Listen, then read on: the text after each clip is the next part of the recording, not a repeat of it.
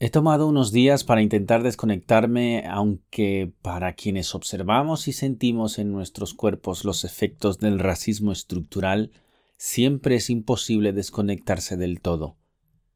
Resulta sencillamente imposible celebrar una noche buena y decir que nuestro año es feliz.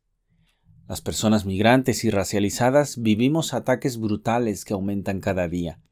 No son en lo absoluto sutiles, como se encargan de repetir hasta el cansancio quienes nos estudian, sino que son abiertos, descarados y violentos. 769 personas han perdido la vida en un solo año al intentar llegar a España. La cifra es un incremento del 243% con respecto al año pasado y 30 veces superior a la de hace cuatro. 2.297 personas muertas en el mar Mediterráneo, 4.592 en las fronteras internacionales. Hablamos de un solo año, 2018. Miles de personas migrantes que no pueden regresar a sus países irán a parar a Lindholm, encerradas en una isla diminuta y remota donde hay un crematorio y laboratorios de investigación de enfermedades animales contagiosas en Dinamarca. No son deseados y así lo sentirán, escribió la ministra de Inmigración de ese país al más puro estilo nazi. Recuerda Australia, donde hay cientos de casos de agresiones sexuales contra los solicitantes de asilo, incluidos niños y adolescentes en la isla de Nauru. A lo largo de 2018 han sido publicados varios reportajes en el que se informaba que al menos una veintena de niños menores de 10 años habían intentado suicidarse por la violencia que están viviendo diariamente.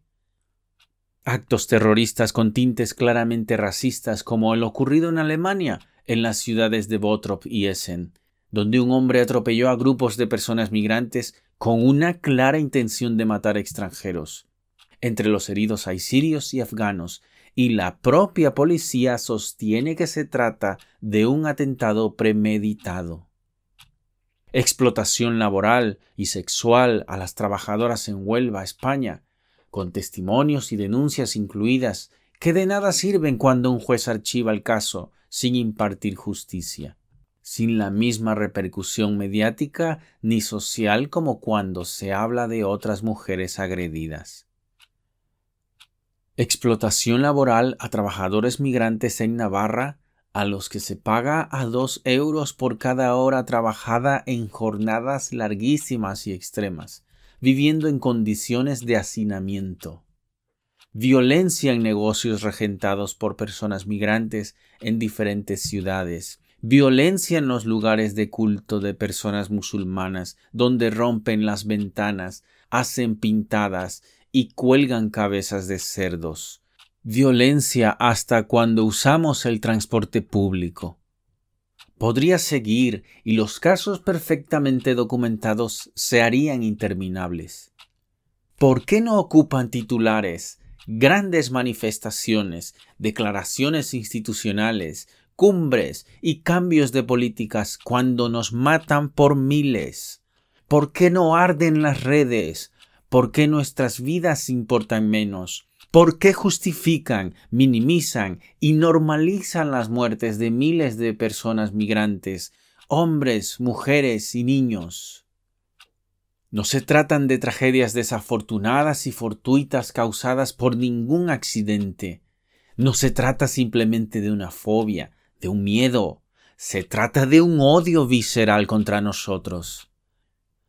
Y, por difícil que parezca, estas no son palabras de pesimismo, sino de resistencia, porque con nuestra indignación no basta.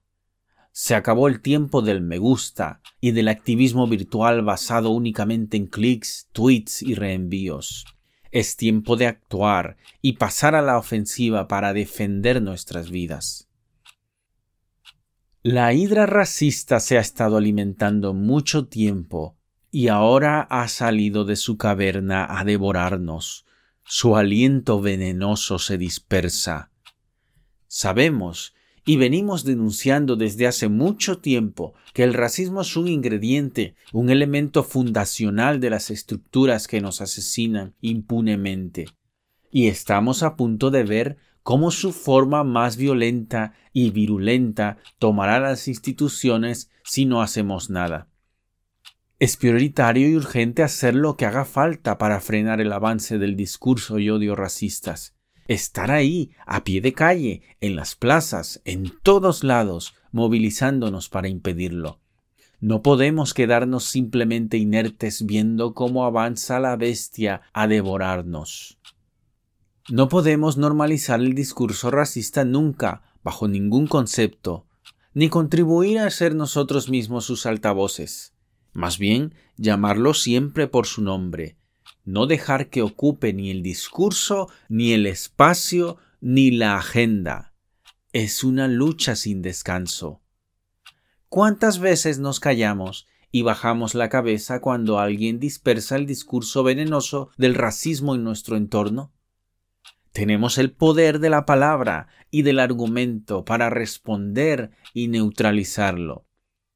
Es tiempo de que nuestras voces sean escuchadas, pero también que tengan el peso político, económico o social que merece.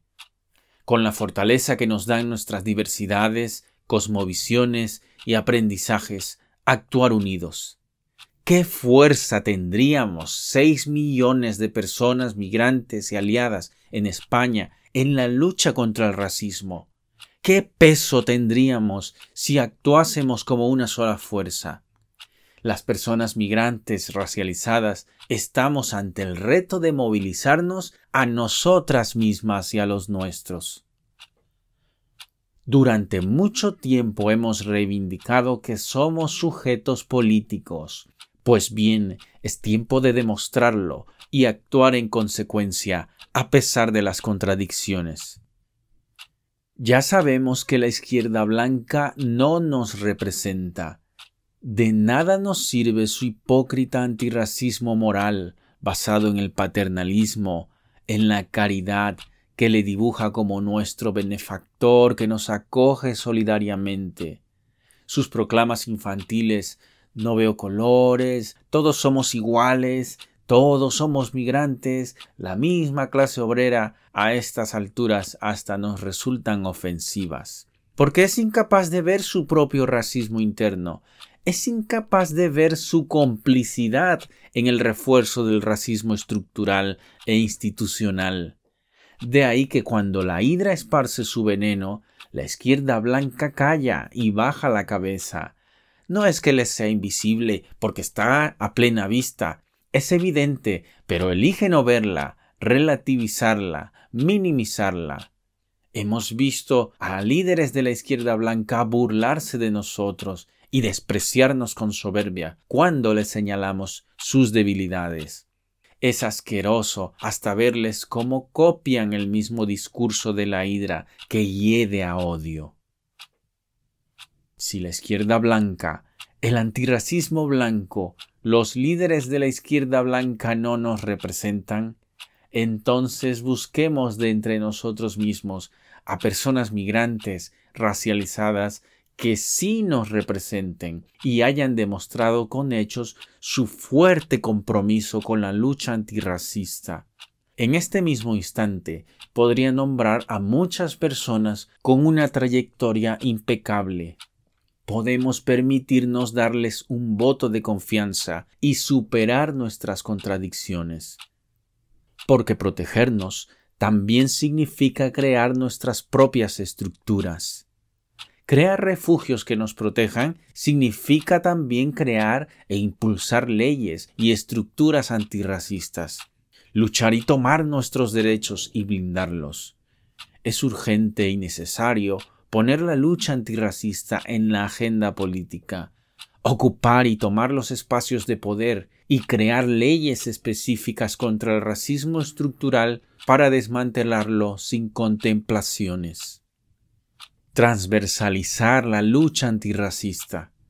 Porque sabemos bien que el sistema de poder captura y fagocita, pero sabemos también que esta es una lucha en todos los espacios por nuestras propias vidas transversalizar la lucha antirracista y llevarla a todos los espacios posibles, de la misma forma que la lucha contra la violencia machista es transversal y universal. Borrar viejas líneas y dibujar nuevas. Porque somos migrantes y también trabajadores.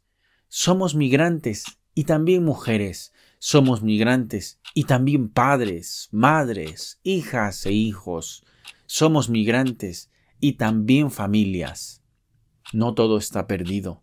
Hay cada vez más personas que escuchan, aprenden y son aliadas incondicionales en la lucha antirracista. Descabezar a la hidra. Porque el problema no es solo la llegada de un partido político más violento y más racista, al fin y al cabo, una cabeza más que resurge de la misma bestia. No todo se resume a únicamente depositar un voto en tiempos de elecciones. Este más bien es el fruto podrido de un árbol cuyo suelo estaba abonado desde mucho antes. La hidra no hubiera crecido si no se le hubiese alimentado. No basta con cerrar los ojos y repetir frases dulces de Mr. Wonderful llenos de nostalgia. A la hidra racista hay que descabezarla y quemar los muñones para que no resurjan las cabezas, con leyes y estructuras antirracistas, reducirlas a cenizas y dejar de alimentarlas.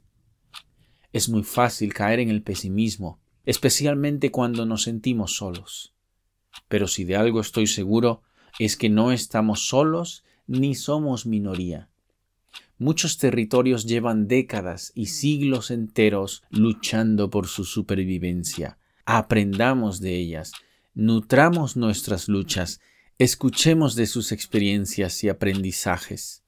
Sigamos tejiendo redes de resistencia antirracista locales y globales, especialmente entre colectivos migrantes y racializados.